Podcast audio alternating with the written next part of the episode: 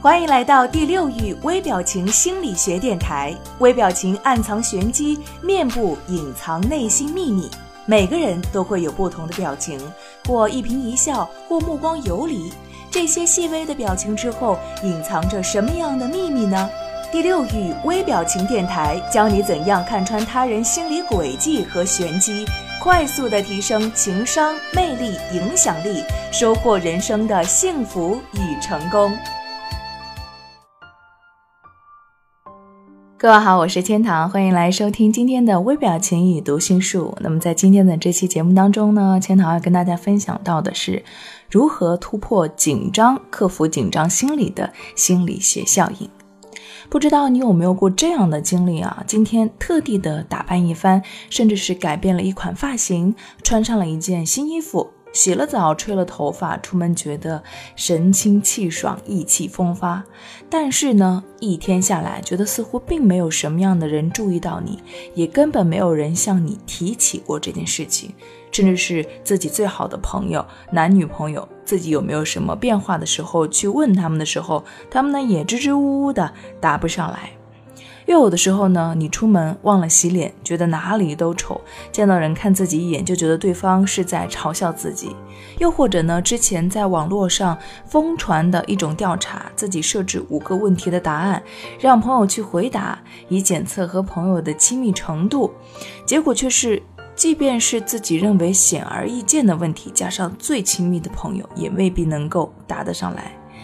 这些事情都无一不指向了一种心理学现象，叫做聚光灯效应，又称作为焦点效应。那么它的表现是我们普遍会高估别人对我们的关注程度。换句话来说，我们很在意自己给别人留下了什么印象，以至于我们倾向于认为别人对我们的关注程度比别人实际给予的关注要多得多。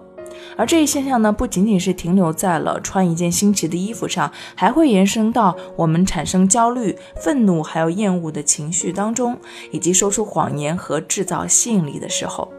比如说，当你进入到一个新的环境，认识一些新人的时候，都会感觉不自在，害怕任何行为举止还会造成对方的误解和敌意。同时呢，也会过度的注意自己的自身形象，希望在处处都能够表现出你的能力，表现出你的自然，还有礼节出来，甚至是你的高逼格。那所以你就会不敢乱说话和乱表现，误以为每一句话和每一个表现都会被别人记住。还比如说上台演讲，通常紧张的来源呢，都是突然感觉到手或者脚在抖。人呢会有一些被很多人关注的幻觉，尤其是在真正被关注的时候会更加明显。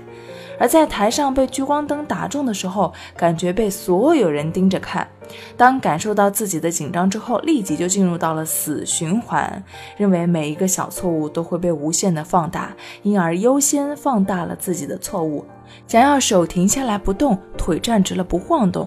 那么至此呢，这个紧张感的闭环就形成了。紧张感到聚光灯效应，到注意狭窄，到犯错，到最后的更加紧张，产生了一个类似于死循环的效应。那么类似这样的行为呢，与感受互相影响的闭环，不仅仅发生于紧张的时候，这样的紧张感就是来源于以上的聚光灯效应，从而高估了自己的社交失误。那么今天的这期节目呢，就跟大家科普了什么叫做聚光灯效应。下一期节目当中，我们也会跟大家来介绍到还有关于心理学的哪一些你不知道的效应呢？下期节目再见，我是千堂，拜拜。